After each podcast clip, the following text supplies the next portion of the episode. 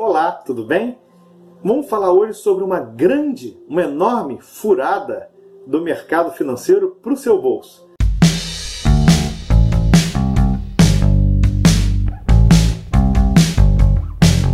Sabe qual é? Títulos de capitalização. Foge, corre disso. Até hoje não vi um que fosse bom.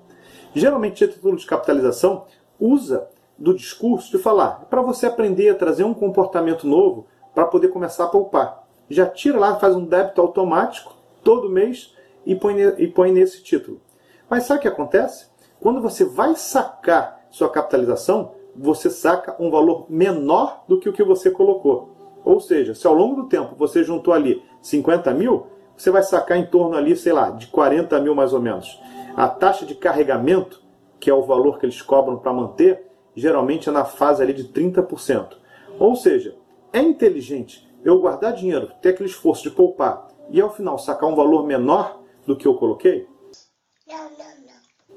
Muitas vezes, por falta de conhecimento, é, o seu gerente, o seu banco, vai te ligar, porque ele tem que bater metas, ele é um vendedor de produtos do banco, é, ele é obrigado, coitado, a vender, senão ele perde a cabeça, e vai te oferecer esse produto. Foge, nem abre diálogo. Esse produto é muito ruim, é ainda pior que poupança. Vejo inúmeras pessoas, pela falta de conhecimento, que aplicam nesse produto sem saber o que está fazendo.